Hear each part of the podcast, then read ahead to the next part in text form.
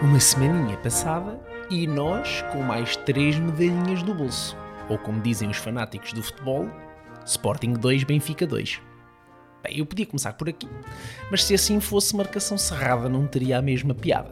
Por isso, deixo-vos com uma pérola chamada Luís Lopes. Um salto que ainda não tínhamos visto, é a primeira vez que estamos a ver, Luís Lopes, tu também.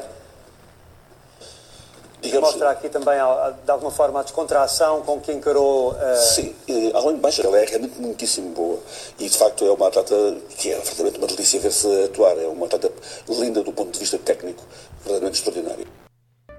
Ora bem, que o Luís Lopes, comentador da RTP, não conseguiu os mínimos olímpicos para estar acordado às 3 da manhã a comentar atletismo, já todos tínhamos percebido. Que a Patrícia Mamona é de uma admirável, digamos que vá, é gira, não precisa de ser é claramente um senhor de alguma idade a exclamar isso em televisão pública. Mas o que chateia nem é o senhor achar que a Patrícia Mamona é, digamos que vá, gira. O problema deste senhor é padecer de alguns problemas que não fossem os Jogos Olímpicos em Tóquio transmitidos madrugada dentro e já tinha sido fuzilado pela Brigada do Politicamente Correto. Vamos por partes. Luís Lopes usa as expressões atleta lindíssima, vistosa para descrever Patrícia Mamona. E aqui há que elogiar o comentador. O que ele queria dizer é que ela é boa como mas depois tem expressões como as lançadoras do peso não são o ideal de beleza da nossa sociedade. Para esta categoria, a atleta está algo gordinha. Quem tem muitos músculos vai ter mais problemas nos tendões. E o segredo para não ter muitos problemas é não ser demasiado pesado. Pois, grande descoberta ao Luís Lopes. Também o segredo para não ser tão estúpido é estar calado mais vezes. O Luís Lopes começou a fazer comentários de atletismo no final dos anos 80 e devem-lhe ter dado este trabalho porque claramente quando a Rosa Mota venceu a maratona ele deve ter dito que aquela sovaqueira dela era considerada linda e vistosa. Além de mais, ela é realmente muitíssimo boa e de facto é uma atleta que é verdadeiramente uma delícia ver-se atuar. É uma atleta linda do ponto de vista técnico, verdadeiramente extraordinária. O outro episódio de Luís Lopes tem a ver com Pichardo. Em 2018 aconteceu isto. Atleta português que perdeu o recorde nacional para um cubano de importação em sete meses, de uma forma completamente escandalosa. Reportamos isso. Incrível o que se tem passado nessa matéria em Portugal, com a Federação Portuguesa de Atletismo incapaz de tomar medidas. E agora, em Tóquio, Luís Lopes referiu-se inúmeras vezes a Pichardo como ex-cubano, chegando no mesmo minuto a dizer que Nelson Nevra, nascido na Costa do Marfim e filho de cabo-verdianos, era português de gema. Eu para este senhor tenho duas soluções. A primeira era usar todos os trocadilhos com o nome Pichardo que me viessem à cabeça assim de repente para insultar o Sr. Luís Lopes. Ou então a segunda hipótese era relembrá-lo que no handball temos Alexis Borges da Inaro Salina e Vítor Torriza de Cuba. No atletismo temos a Lorane Basol do Congo, a Evelise Veiga de Cabo Verde, a Oriol Dogmo dos Camarões, o Antoine Lonay de França e a Liliana Cado Barreiro. Depois nos obstáculos tínhamos a Luciana Diniz do Brasil. No judo, o Henri Egutidze da Geórgia e a Rochelle Nunes do Brasil. Na natação, a Tamila Olub da Ucrânia. E no ténis de mesa temos duas senhoras dali da loja do chinês de Massamá.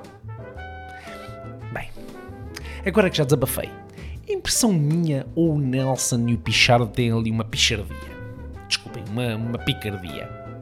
Eu creio que o facto de Portugal nos últimos jogos terem dado destaque à medalha de ouro do Nelson e à p do Nelson e agora destacar a medalha de ouro do Pichardo e o Pichardo do Pedro, é, acho que é mais ou menos assim, pode estar a criar alguma fricção.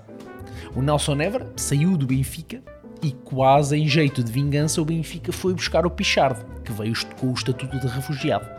A malta do Sporting ainda não percebeu é que o software do Jesus continua no Benfica. Claramente que um vírus invadiu ali o Nelson naquelas declarações à imprensa. É verdade é que podíamos fazer um podcast inteiro só a tentar encontrar expressões engraçadas que falassem de Pichardo e Mamona. Eu fico-me simplesmente por linda e vistosa. A Mamona, claro, não o Pichardo. Além de baixa, ela é realmente muitíssimo boa. Portugal venceu até agora 4 medalhas e nos 100 metros femininos a Jamaica venceu 3 em 10 segundos. Sabem que outras coisas absurdas acontecem em 10 segundos? Tata Português que perdeu o recorde nacional para um cubano de importação em 7 meses, de uma forma completamente escandalosa. Reportamos isso. Incrível o que se tem passado nessa matéria em Portugal. Se fosse o Luís Lopes a comentar, diria que as três jamaicanas eram ex-presidiárias, dada a velocidade com que roubaram as três medalhas. Bem, vamos à bola. O Sporting continua a ganhar, não é, pessoal? É um momento fantástico da história do clube. Há muitos anos que o clube não apresentava estabilidade, credibilidade, tranquilidade e qualidade esportiva neste nível. No entanto, mais uma semaninha e o momento histórico foi. É isso mesmo. O Benfica venceu o Spartak Moscovo e cumpre assim um impressionante recorde de 100% de vitórias na Champions desde que o Vieira saiu da presidência.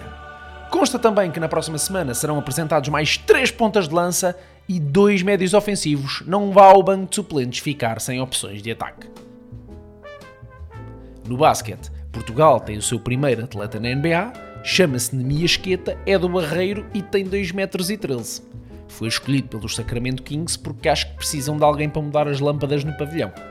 Se o Luís Lopes vai comentar algum jogo de basquete, ainda diz que o Nemias é um ex-bairro da Amoreira alegando que só Lisboa é que é Portugal. Por último, vou fechar com algo importante. Uma das coisas mais comoventes destes Jogos Olímpicos é ver os atletas a pedirem desculpa ao país por não conquistarem medalhas. Não o façam, por favor. Ninguém tem pedir desculpa por ser sétimo, oitavo ou décimo quarto melhor do mundo na sua atividade. O ministro Eduardo Cabrita é o número um do mundo em trafolhices e não pede desculpa a ninguém. Há para o pichar de que o f...